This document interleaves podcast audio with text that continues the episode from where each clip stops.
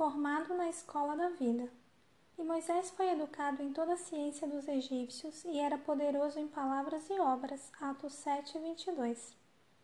Virgínia conseguira, com muito esforço, concluir os estudos em uma universidade federal.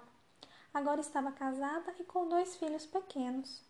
Um dia, cansada dos afazeres domésticos, desabafou para o marido. Eu não estudei tanto na vida só para pendurar meu diploma na parede e ficar em casa lavando e trocando fraldas. É uma frustração compreensível que Moisés, o grande líder do povo de Deus, também deve ter sentido. Ele havia estudado na Universidade Federal do Egito até os 40 anos de idade, abeberando-se de tudo que a cultura egípcia da época podia lhe oferecer. Na corte de Faraó, Moisés recebeu o mais elevado ensino civil e militar. Julgava-se preparado para liderar o povo de Israel e libertá-lo pela força das armas.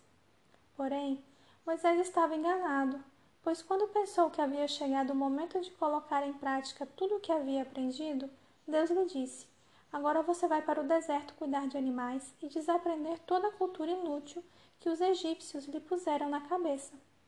E esse desaprendizado duraria outros 40 anos. Não deve ter sido fácil. Deixando o palácio real com o seu luxo e prazeres, Moisés fugiu para o deserto da Arábia. Lá, em meio à solidão, ele deve ter pensado muitas vezes: foi para isso que estudei tanto na melhor universidade do mundo? Para cuidar de rebanhos? Deus, no entanto, lhe estava ensinando uma matéria que ele não havia aprendido no Egito mansidão. E só após 40 anos Deus o considerou diplomado para liderar o povo de Israel. Moisés havia se tornado muito manso, mais do que todos os homens que havia sobre a terra. Números 12, 3.